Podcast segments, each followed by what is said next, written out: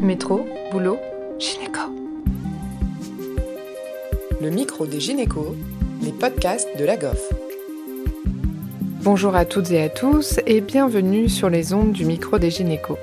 Aujourd'hui, Léa reçoit le professeur Garabédian, gynécologue obstétricien au CHU de Lille, pour qu'il nous parle des nouvelles consultations proposées par son service, intitulées Discussion autour de la naissance. Cet entretien permet aux patientes et aux couples qui le souhaitent de revenir sur le vécu de la grossesse et de l'accouchement. Bonjour, euh, professeur Garabédian. Vous avez mis en place la consultation euh, autour de la naissance qui revient euh, sur l'accouchement quelques mois, voire quelques même quelques années après un accouchement. Tout d'abord, est-ce que vous pouvez nous expliquer comment vous avez monté ce projet?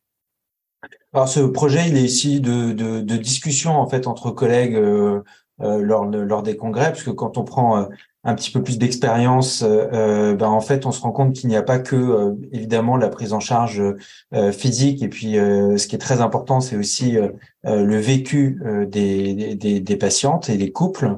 Et donc, on m'a orienté vers Pierre Rénal, qui travaille à l'hôpital Mignot à Versailles, qui a mis en place ce type de consultation depuis plusieurs années au sein du, du réseau, de leur réseau.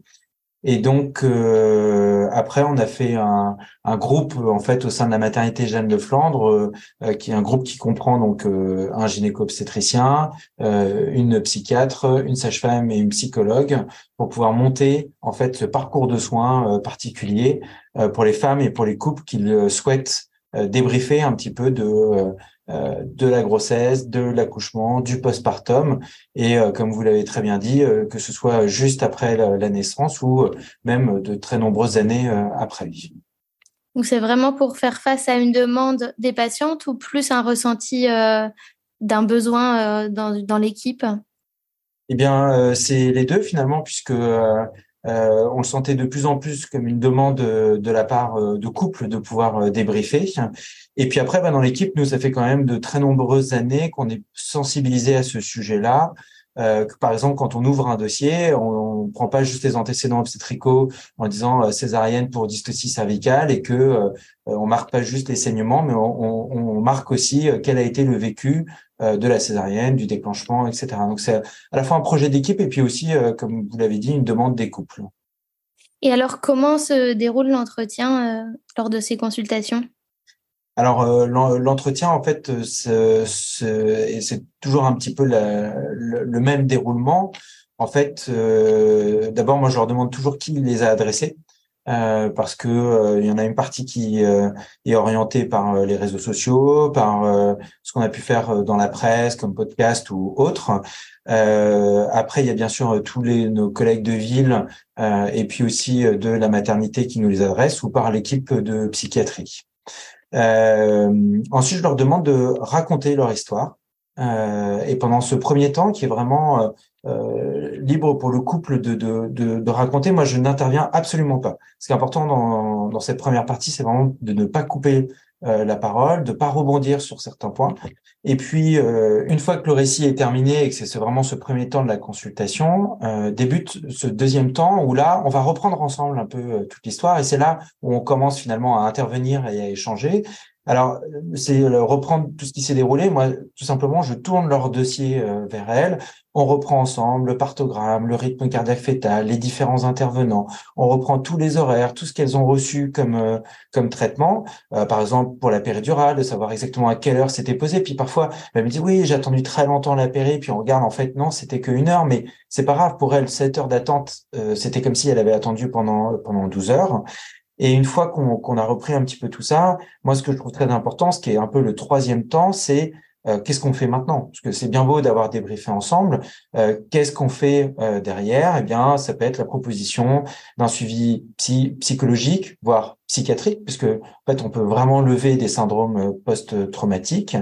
Ça peut être rediscuter la voie d'accouchement lorsqu'on est sur une nouvelle grossesse, discuter ensemble de quelle préparation à la naissance. On a par exemple nous des sages-femmes qui font de l'hypnose, de la sophro, donc ça peut euh, quand même beaucoup aider pour, euh, pour la nouvelle euh, pour cette nouvelle grossesse. Et puis c'est aussi quand est-ce qu'on se revoit? Parfois, bah, le temps, euh, on a besoin de se revoir une autre fois en cours de grossesse. Souvent, je les reçois en milieu de grossesse et on se revoit en fin de grossesse. Et puis systématiquement, quand il y a une grossesse, je les revois en, en postpartum. Et au moment de l'entretien, qu'est-ce qui revient souvent finalement comme, comme point chez les patientes? Qu'est-ce qu'elles soulèvent le plus comme difficulté? Euh, bah c'est une très bonne question et en fait, la, ce qui ressort quand même assez souvent, c'est la gestion de la douleur. La gestion de la douleur, soit sur le pré-travail, le faux travail, le déclenchement, l'accouchement, et puis après, il y a beaucoup aussi l'insuffisance d'anesthésie euh, en cours de césarienne, pour les césariennes en cours de travail, et qui est un point qui est majeur, hein, qui est très travaillé aussi par la Société française d'anesthésie et réanimation, et notamment, par exemple, nous, dans l'équipe, euh, les anesthésistes ont mis en place aussi une consultation dédiée à ça pour des patientes qui ont euh, vécu un trauma euh, de leur analgésie ou leur anesthésie. Et quand moi, je les reçois en consultation et que je sens que c'est vraiment à ce moment-là qu'il y a eu un vécu trauma au moment de l'anesthésie euh, per césarienne, eh bien, je les adresse à une anesthésiste qui fait aussi de l'hypnose et de l'EMDR pour la, pour la prise en charge de, de ces patientes. Et donc, pour l'instant, c'est seulement pour les patientes qui ont accouché à Jeanne de Flandre? Alors, pour l'instant, en fait, c'est seulement soit les patientes qui ont accouché, soit qui vont accoucher à Jeanne de Flandre et qui sont en demande avec un vécu euh, difficile du premier accouchement. Mais c'est vrai que moi, je préfère entre guillemets celles qui ont accouché à Jeanne de Flandre parce que d'abord je connais les lieux quand elles me parlent en disant bah, j'ai attendu tant de temps en pré-travail, tant de temps en grossesse pathologique. Donc euh, tout de suite c'est plus facile de, de, revoir ensemble. Et puis même euh, on l'a fait euh, pour plusieurs patientes. On leur a proposé de visiter les lieux aussi. Par exemple une patiente qui a eu une crise d'éclampsie à domicile transférée euh, intubée ventilée euh, par le SAMU et qui n'a jamais vu là où était né son bébé, qui n'a jamais vu euh, la salle de réveil en fait, parce qu'elle est partie après directement en réanimation maternelle. Et donc en fait, on a repris ensemble. Je lui ai montré le sas d'arrivée des ambulances, le parcours qu'elle a fait sur euh, le brancard, la salle de césarienne, où est-ce qu'on a pris en charge son bébé, dans le lien, le couloir entre la réanimation et chez nous. Et donc ça, c'est aussi important et c'est un avantage quand elles ont déjà accouché. On peut reprendre ensemble sur, sur les lieux et les pratiques c'est hyper, euh, c'est hyper intéressant.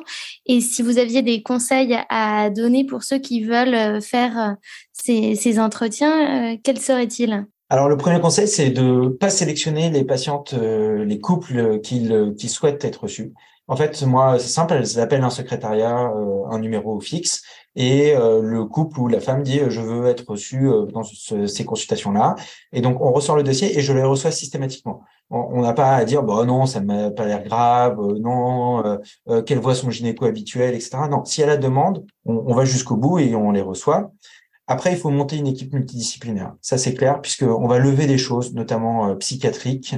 Moi plusieurs fois j'ai appelé directement la psychiatre en disant il faut que tu reçoives ce couple euh, dans, dans, dans, la semaine qui vient, euh, parce que voilà, on lève des symptômes dépressifs, des syndromes de euh, post-traumatiques, et donc il faut vraiment pouvoir travailler ensemble. De même avec une sage-femme et avec une psychologue pour pouvoir entourer aussi pendant la grossesse et pendant le, le nouveau éventuellement postpartum. Et puis pareil, pas de limite de temps, hein, puisque moi j'ai déjà reçu euh, une patiente qui avait besoin de débriefer 18 ans après son accouchement euh, pour savoir ce qui s'était passé et comprendre ce qui s'était passé. Et vous êtes plusieurs dans l'équipe à faire ce genre de consultation ou vous êtes seul pour l'instant? Au départ, j'étais euh, seul et en fait, bah, aujourd'hui, il y a une autre collègue qui le fait. Et puis même aujourd'hui, on ouvre encore plus parce que euh, on voit bien que la demande, elle n'est pas que de que de notre équipe, mais par exemple, on a monté aussi cette consultation-là avec les réanimateurs adultes pour que toutes les femmes qui passent en réa adulte aient un débrief à quelques mois avec l'équipe de Réa, conjointement avec euh, l'équipe d'obstétrique. Donc on est au moins maintenant euh, deux gynéco-obstétriciens euh, à faire ces consultations-là. D'accord, merci, c'est vraiment hyper intéressant. Et comme c'est un podcast qui est destiné premièrement aux internes, nous, les internes, une fois qu'on participe à un accouchement, on va revoir nos patientes dans les, dans les jours qui suivent, mais c'est pas toujours évident. Euh, d'aller de redébriefer. On ne sait pas forcément avoir, quels mots il faut avoir, qu'est-ce qu'on doit apporter euh, à ces, ces, patientes, ces couples qu'on voit à quelques jours euh, de l'accouchement. Est-ce que vous auriez déjà des, des, clés, des pistes à nous donner pour les internes quand on va revoir nos patientes quelques jours après l'accouchement? Bah, C'est une excellente question. Euh, la première chose, euh, vous le signalez bien, c'est de retourner les voir. Ça, c'est indispensable. Euh, et si on n'a pas pu, puisque par exemple, j'en sais rien, la naissance a eu lieu dans la nuit de jeudi à vendredi, et puis c'est un week-end long, et puis la patiente est rentrée chez elle, moi, j'hésite pas à les appeler le mardi, le mercredi, même un petit message sur le répondeur pour dire, voilà, j'appelle juste pour prendre de vos nouvelles et savoir si vous souhaitez débriefer souvent quand on débriefe, euh, euh, quand on revoit les patientes, elles, nous disent en fait je me souviens de rien de ce que vous m'avez dit à deux jours de, de l'accouchement, j'étais crevé complètement à l'ouest, etc. Donc, euh, mais c'est quand même important d'y retourner, de tracer aussi qu'on y est allé, hein, si jamais ça se passe pas bien d'un point de vue médico-légal, et en tout cas, il faut. Mon conseil, c'est surtout de pas minimiser. Par exemple, de dire ah c'est une petite trace du forceps euh, sur la joue, ça va disparaître. Ah euh, la, petite trace de la ventouse. Et souvent, on a cette tendance-là en médecine à dire toujours petit. Euh, c'est une petite forceps, petite ventouse, petite trace, et que bah pour des couples, on se rend pas compte, mais en fait c'est pas petit. Et puis parfois aussi ça reste. Et donc pas toujours minimiser. Et puis, je pense qu'il faut euh, vraiment raconter ce qui s'est passé euh, en toute objectivité et surtout, surtout, ne rien essayer de cacher, euh, notamment s'il y a des complications ou autres. Il faut être le plus honnête. et ça, je pense que c'est vraiment important. Ok, merci beaucoup. Est-ce que vous avez d'autres choses à ajouter sur, sur le suivi de ces patientes ou sur l'accouchement traumatique?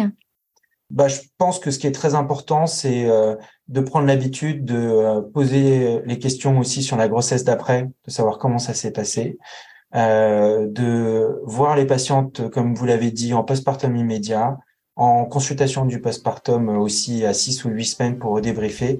Et puis pas hésiter quand on voit que euh, à 6 ou 8 semaines, il y a déjà des symptômes, euh, soit de stress post-trauma, soit de dépression, etc., de bien sûr orienter vers les équipes de psy et de pas hésiter à revoir à distance encore euh, ces, ces, patientes.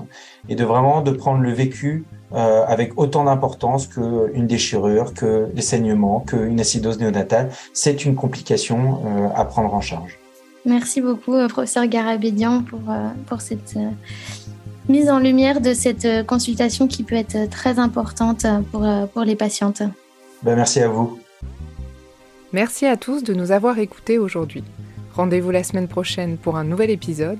Vous retrouverez toutes les ressources et références de ce podcast dans la description et surtout, n'hésitez pas à vous abonner à la chaîne, à lui accorder 5 étoiles, voire même à en parler autour de vous. Métro, boulot, gynéco.